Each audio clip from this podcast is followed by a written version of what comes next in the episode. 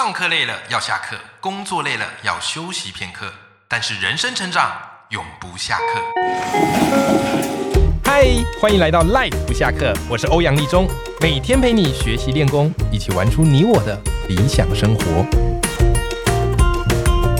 Hello，各位听众朋友，大家好，我是王立忠，欢迎收听 Life 不下课。今天我们这一集是斜杠通识课，那刚好因为是暑假七月份，大家一定都会迫不及待的去海边、去游泳池、去溪边玩水。那当然，玩水是一件非常消暑而且开心的事情，但是我们也知道水中的意外跟风险其实是存在着，而且还不代表说你会游泳你就不会碰到这些溺水事件了。因为今天我们请到的节目来宾是张景宏教练，好，景宏。教练，然后他出了一本书，叫《跟着救生员学水中自救》。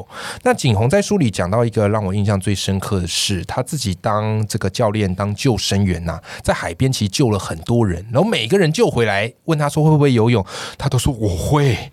那怎么会溺水呢？对吧？非常的不可思议。所以我自己在读这本书的时候，我发现哇，真的很多地方其实都是暗藏风险。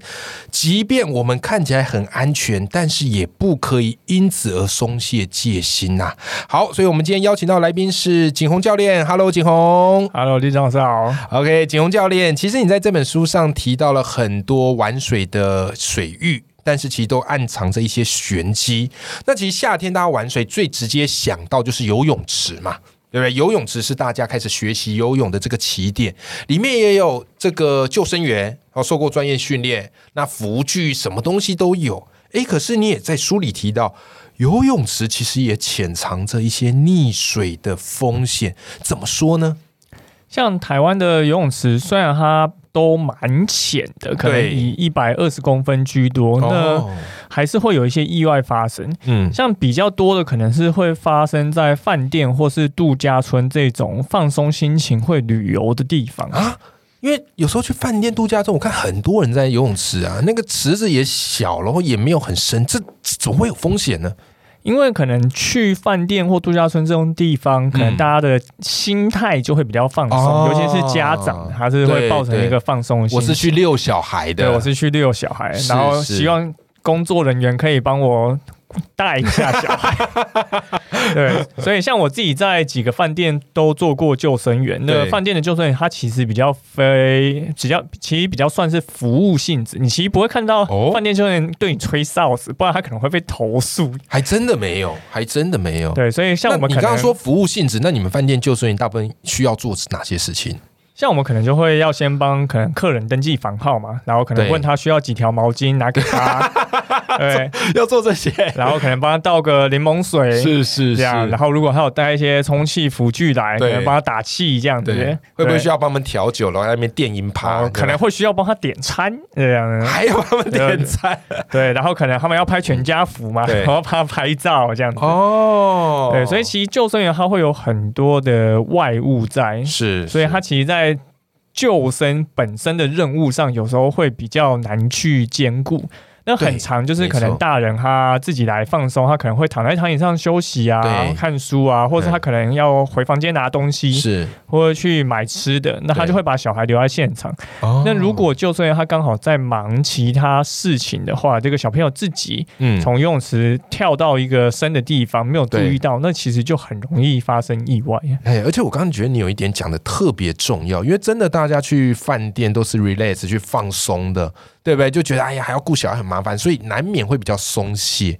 而且我看有些那个饭店的游泳池旁边是有做什么调酒的。你书里也提到，就有些人可能喝了一点调酒 就下去游了，对啊，你很难阻止来饭店的客人喝酒，然后酒后不游泳，游泳不喝酒，实在有点困难了。是是是，哇！所以这个时候真的要特别去小心了。对不对？所以你看哦，不管是在游泳池，或者在度假村，或者在饭店的游泳池，其实当人的戒心越放下来，就越可能会有意外发生。对，没错。嗯，好，那顺着这个饭店的游泳池啊，那我们再接着往下聊。诶，大家就可能会想到第二个哈，去水这个去玩水的地方，那就是什么嘞？海边。嗯，对不对？边。对，夏天就让人想要去海边玩水啊。那其实，在海边玩水，这个你们都会拉这个封锁线嘛？对，我们会围一个让大家安心戏水的范围。对，让大家安心戏水的这个范围。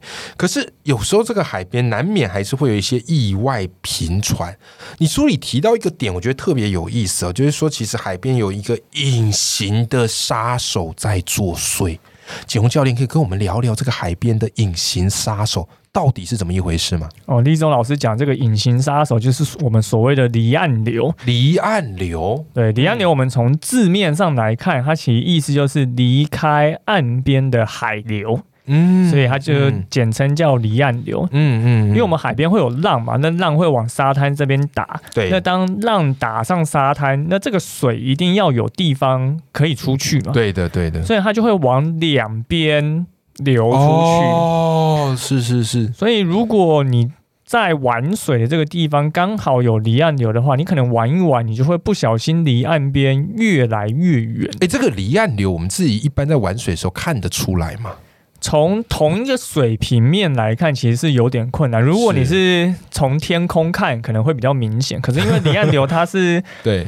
不定时出现，然后跟天气也没有关系，所以它会比较难观察出来。但我们还是有一些迹象可以看，是你会看到有这个浪会打上来，会有白浪花嘛？那你会发现其中有一块，对，它就是一直没有浪花。诶，它就是可能这边就是有离岸流，因为这个有水流不断的往外去流出去，所以导致这个不会有浪花打进来。哦，这个如果没有浪花打进那个地方，可能是有离岸流。对，这个就是可以去观察点。然后还有一个地方就是很常会有离岸流，就是在我们的一些港口或者是消波块啊、礁岩旁边这个岩壁区。嗯，因为当浪进来以后，它往两边流嘛，那旁边如果是这种岩壁啊、码头、消波块，它其实就是一个硬的石头区，所以它就会沿着这些。石头区往外流，所以你看这些港口旁边都其实很容易有离岸流。所以这个离岸流它就是会无形的把人往外带，因为它的流速其实是很快的。即便是像我这么会游泳的人，我可能逆着离岸流往回游，基本上都是游不动，游不动它的，对带速度太快，带速太快。那我们遇到的解法就是你可以往两侧。游出去，因为它通常宽不会很宽，它宽可能就只有十公尺宽而已，所以你只要游出这个。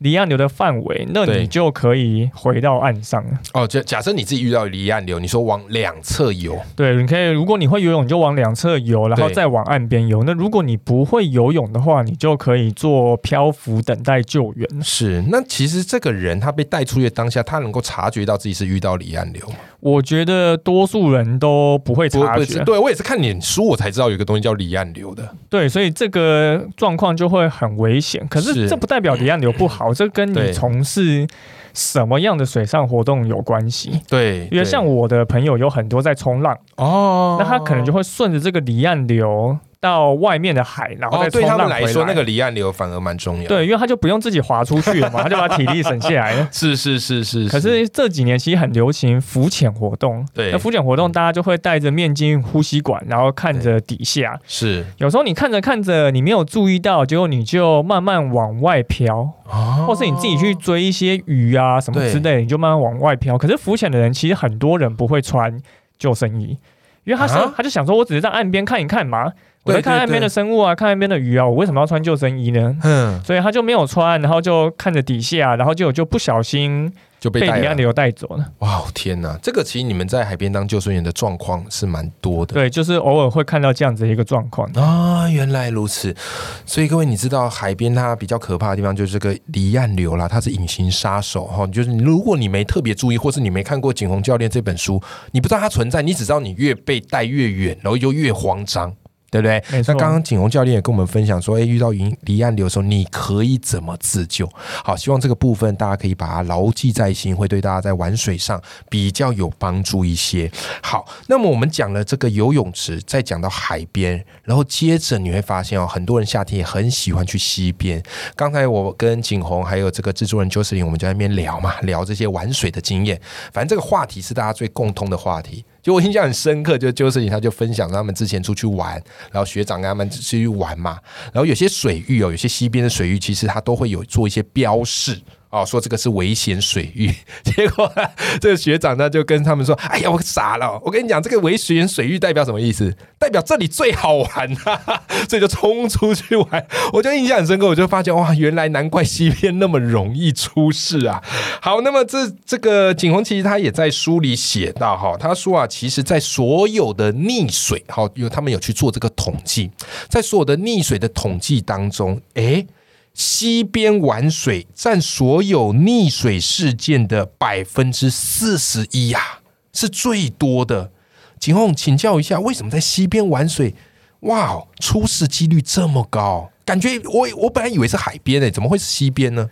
很多人都会觉得是海边，因为海看起来一望无际，然后又可能有浪啊，西边又没什么浪，对，然后海水打过来可能很咸很呛，所以大家就会觉得是海边。可是因为台湾是一个小岛，然后我们的山很高，嗯，所以在台湾的溪流其实是非常湍急的。哦，是是，加上溪流的流速快，然后溪流的水温又比较低。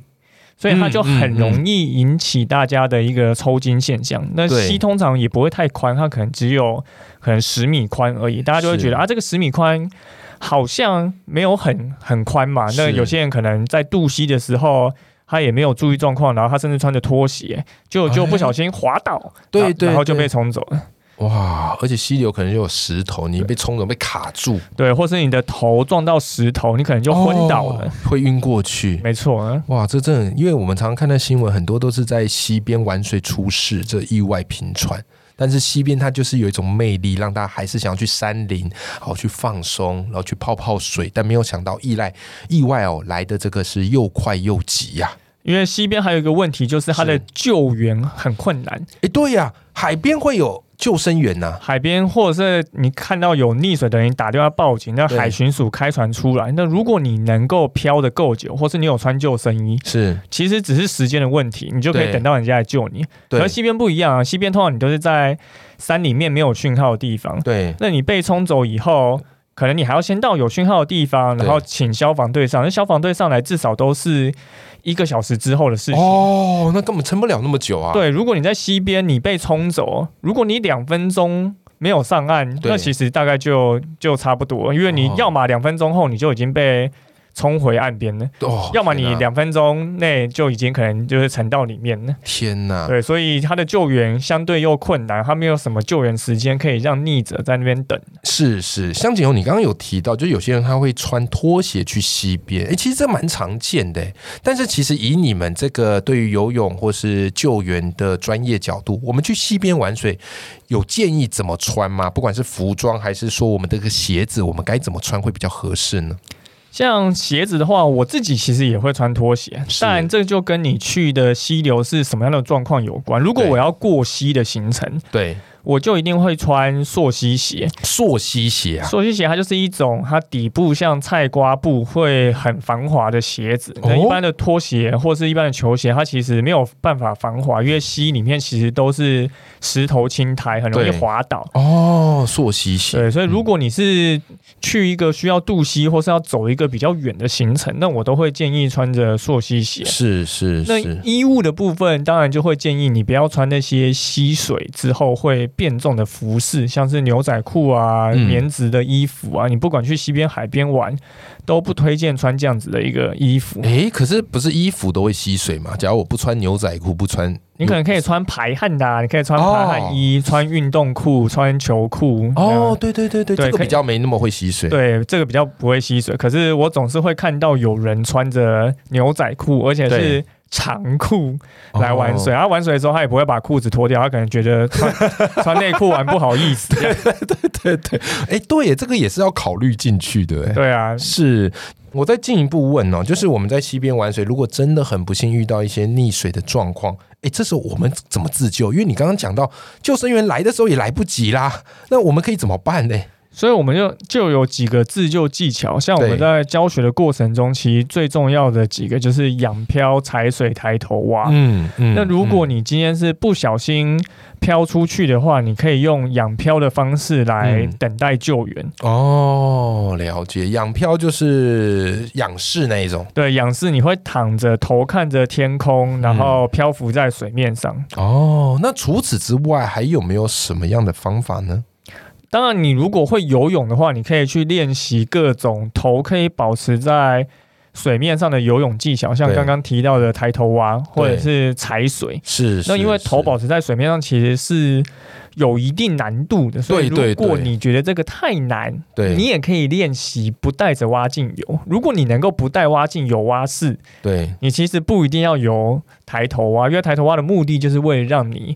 没有蛙镜的情况下，对，可以游泳。但如果你敢不带蛙镜游泳，那其实你就游一般的可能蛙式或是自由式，其实你也可以想办法对游回岸边。原来如此，好的，各位，你有没有发现，其实，在溪边玩水，它的风险是很大的。好，但刚刚金颖红有跟我们建议一些，不管是在穿着啊，或是你这个鞋子啊，你可以穿速吸鞋，好，都可以降低这样的一个风险。那如果真的遇到了，你也可以用一些抬这个仰视，对，或是抬头抬头蛙，对对对，好，这些方法好，可以确保你真的遇到状况之后能够自救。好，今天这一节内容真的太丰富了，好，让我们知道，不管在游泳池，不管是在海边，好，或者不管在溪边，我们如果真要玩水的话，那当然要先注。注意在水里可能会有哪些风险？